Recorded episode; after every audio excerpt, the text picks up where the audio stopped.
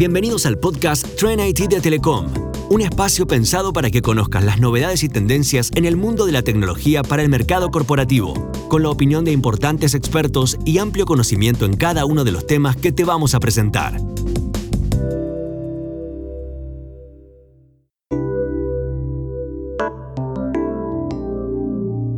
Bienvenidos a un nuevo episodio de Trend IT, el podcast de Telecom Empresas. Hoy vamos a explorar un tema muy interesante y es la Internet de las Cosas en la industria minera.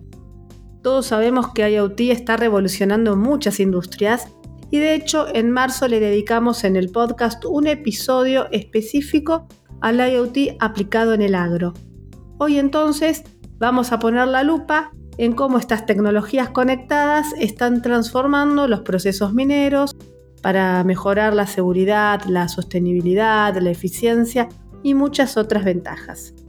Vamos a decir que les recomendamos escuchar este episodio de punta a punta porque el smart mining puede inspirarlos más allá de la industria en la cual estén operando.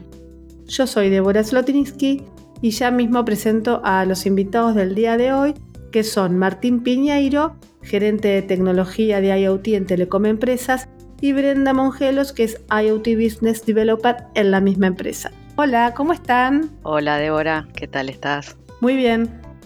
¿Cómo estás? Hola, Débora. Eh, muchísimas gracias por invitarnos al episodio. Es un placer para nosotros poder participar y, tener esta conversación y compartir ideas con, vos y con el público sobre smart mining y la tecnología que soporta esta industria.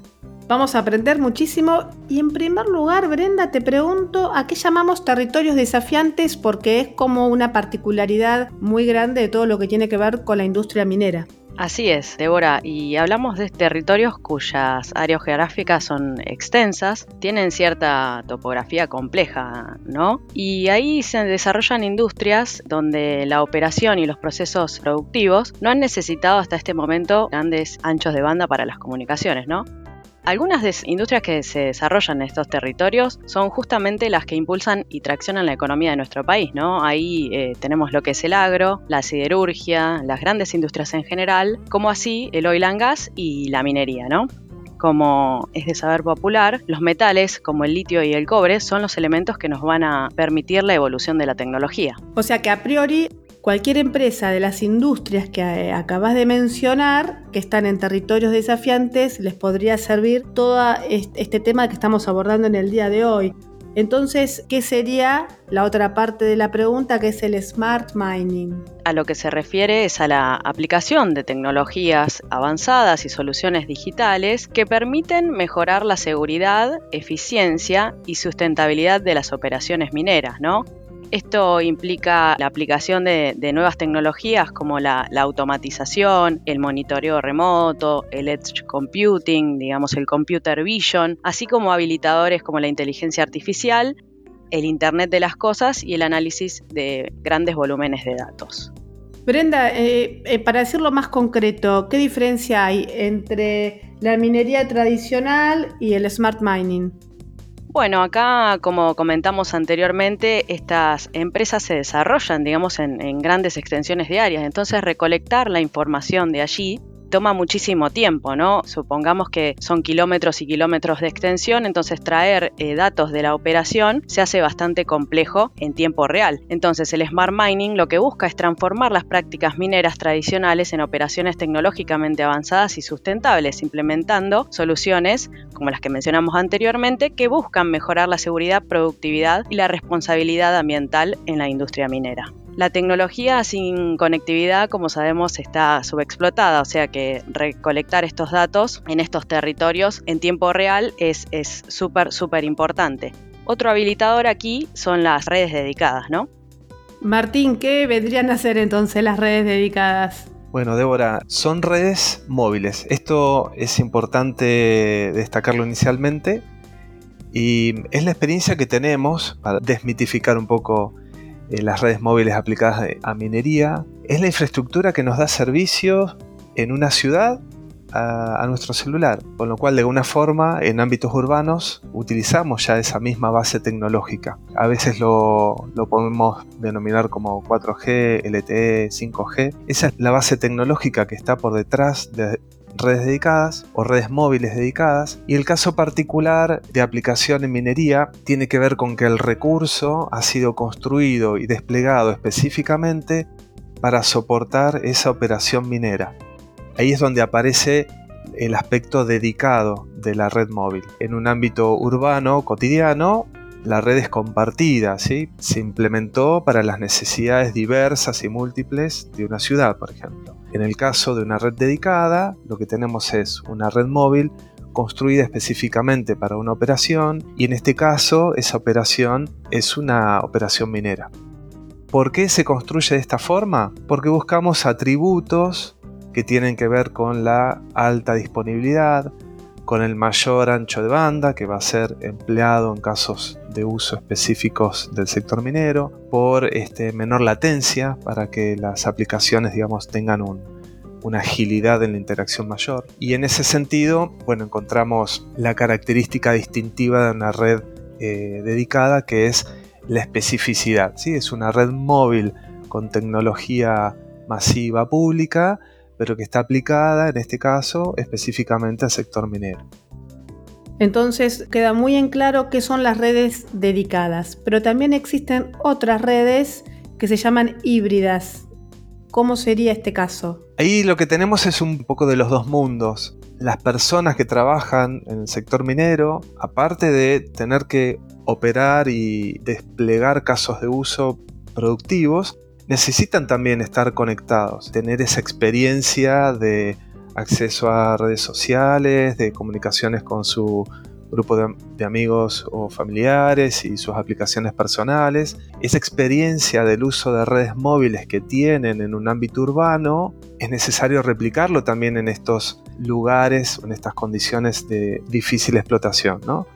Entonces, una red híbrida es una red móvil que tiene el aspecto dedicado específicamente a la industria y que al mismo tiempo brinda servicios públicos para que cualquier persona que está desempeñándose en ese entorno pueda acceder a sus servicios y aplicación. Y digamos, ¿qué tiene de interesante este abordaje de las redes híbridas? Por un lado, la economía de escala, ¿no? Tenemos los dispositivos y los estándares y la base tecnológica, las antenas, las radiobases, son comunes. No hay distinción entre el equipamiento que se emplea para conectar la operación minera del equipamiento que se emplea para conectar las aplicaciones que los propios usuarios finales este, emplean para uso personal. Además, estas redes están diseñadas para el uso continuo en movilidad.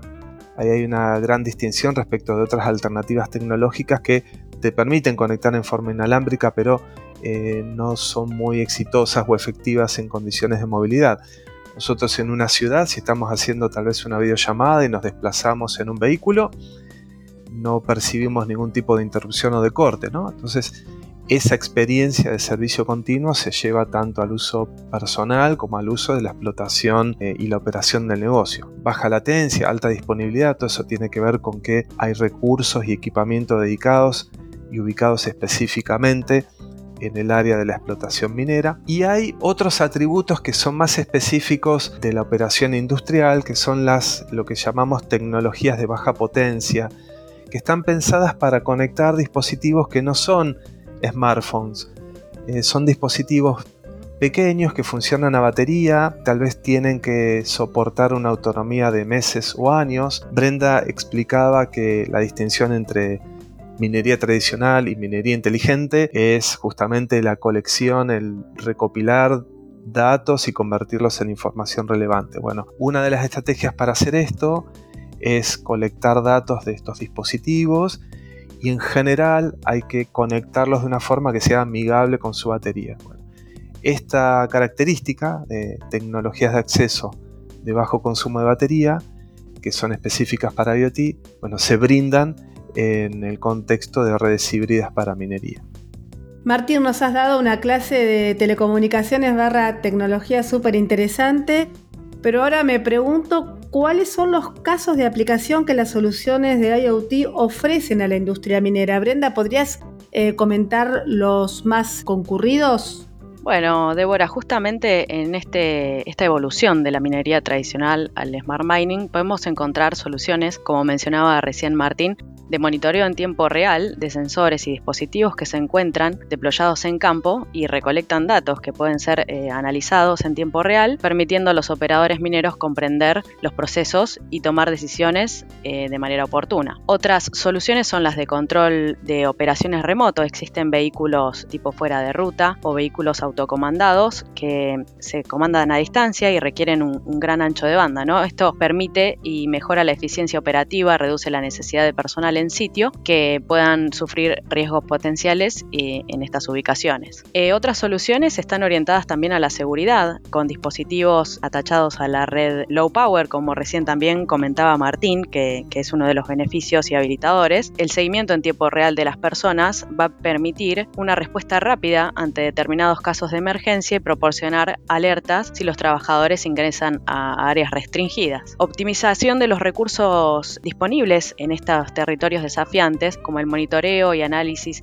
de los datos sobre consumos de agua, consumos de energía, tipos de reactivos químicos. Las operaciones mineras pueden identificar áreas para optimizar e implementar estrategias de reducir desperdicio y mejorar la eficiencia. También ayudándonos y apalancándonos de soluciones de monitoreo ambiental que nos permitan garantizar el cumplimiento de los requisitos regulatorios. Contando con estos datos en tiempo real, las operaciones pueden tomar medidas oportunas para mitigar cualquier efecto en el medio ambiente, ¿no? Entonces, lo que podemos decir es que en general las soluciones de tecnología IoT ofrecen ventajas significativas en los procesos mineros de salmuera de litio, tanto como en los de pórfidos de cobre y, epitermales de oro y plata, aprovechando estas mejoras en la eficiencia, sostenibilidad y productividad de los procesos de extracción. Claro, así como vos lo explicás, suena muy interesante y que este tipo de soluciones aportan mucho valor al negocio. Pero ahora me pregunto, estamos hablando de territorios desafiantes, extensos, lejanos. Se me ocurre que también deben haber condiciones climáticas un tanto extremas. ¿Cuáles serían los desafíos de implementar este tipo de soluciones? Me imagino que deben ser grandes, ¿no? En el terreno de los desafíos para implementar estas soluciones, por el lado del despliegue de la infraestructura, tenemos que construir eh, conectividad. Esto implica acceso satelital, cadena de radioenlaces, desplegar antenas y garantizar el despliegue en escala y también el soporte de energía son ambientes en los cuales tener energía puede ser bastante desafiante, en general se complementan baterías con fuentes alternativas de energía y todo este despliegue de infraestructura de conectividad se complementa en general con cómputo local. Ese cómputo local puede ser un pequeño data center en el sitio, parte de la carga se vuelca a la nube, pero el grueso de la operación de cómputo se resuelve localmente. Esto además se hace con criterios muy estrictos de ciberseguridad para garantizar la continuidad de la operación y para blindar información que puede ser muy sensible. Y además, al utilizar tecnología que es completamente estándar, garantizamos la interoperabilidad, es decir, los dispositivos y eh, sensores conectados son completamente interoperables y la escalabilidad porque podemos crecer todo lo que querramos soportando la evolución del negocio futuro. Martín, ¿qué pasa con los datos? Vamos a decir que en todas las industrias los datos son considerados como el nuevo oro. Así que acá que estamos en la industria minera, me imagino que pasa lo mismo, ¿no? Oro, minería.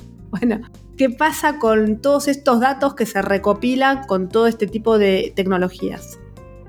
Súper interesante, Débora, lo que traes. Los datos tienen valor en la medida que se convierten en información. Y esos datos convertidos en información eh, surgen a partir del análisis. Esto implica disciplinas que vienen de la ciencia de los datos. ¿sí?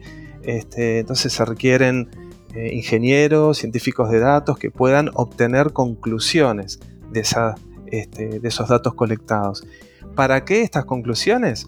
Para tomar decisiones e impactar la operación. Entonces, en general hay un impacto grande a nivel eh, cultural y de procesos, ¿sí? porque las personas comienzan a trabajar de una forma distinta una vez que tienen esos datos en tiempo real y toman decisiones a partir de ello. Y esto de tener datos y este, impactar en, la productividad y en la eficiencia, también es fundamental desde el punto de vista financiero. Estos proyectos en general tienen un esfuerzo importante en el cálculo y la estimación del retorno de la inversión, ¿sí? porque cruzamos la inversión puesta en desplegar toda esta infraestructura contra los ahorros generados por el extra de productividad o por el extra de eficiencia. Entonces, en toda esta ecuación, poder explotar los datos y entenderlos eh, es central eh, para el, el éxito financiero y cultural del proyecto. Bueno, si comparamos cómo estamos en IoT en la minería en Argentina, ¿qué podemos decir comparado con otros países, Brenda?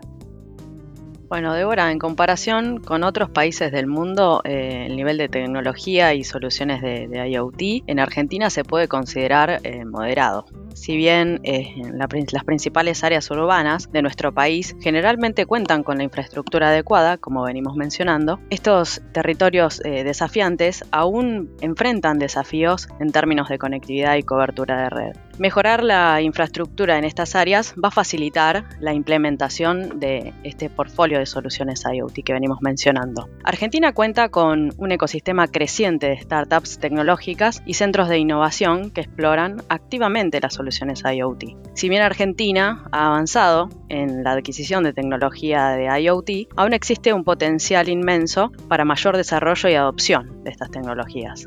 La inversión continúa en infraestructura, investigación, desarrollo, políticas de apoyo y colaboración entre las partes interesadas que contribuirán al crecimiento y avance de las soluciones de IoT en nuestro país. Martín, Brenda nos acaba de decir que en Argentina el nivel de madurez es eh, moderado, con lo cual en otros países más avanzados hay casos de referencia que pueden ser muy interesantes eh, y hay mucho por crecer todavía acá. Teniendo en cuenta esto y también tu experiencia y conocimiento, ¿qué consejos o recomendaciones le darías vos a las industrias que desean embarcarse en la implementación de soluciones de IoT en sus operaciones? Les diría, Débora, que es clave evaluar exhaustivamente las necesidades y los objetivos específicos de su industria esto les va a permitir identificar las áreas donde IoT les pueda brindar los mayores beneficios. También es fundamental que tengan una estrategia clara este, un plan, un horizonte que aborde todos los aspectos técnicos de implementación, de seguridad y de capacitación del personal. Eh, es importante también para ellos colaborar con proveedores y socios tecnológicos que les generen confianza, son relaciones de largo plazo y es clave que tengan experiencia en el despliegue de soluciones IoT en el ámbito industrial y en esto de generar confianza y avanzar a través de un plan, eh, realizar pruebas piloto, prototipos, aprender de estas primeras experiencias eh, con el fin de evaluar la eficacia, el rendimiento de las soluciones y tener eh, información y aprender para escalar. Sí, no apresurarse porque son decisiones a largo plazo que uno toma, ya sea con la tecnología, con los proveedores o con lo que sea.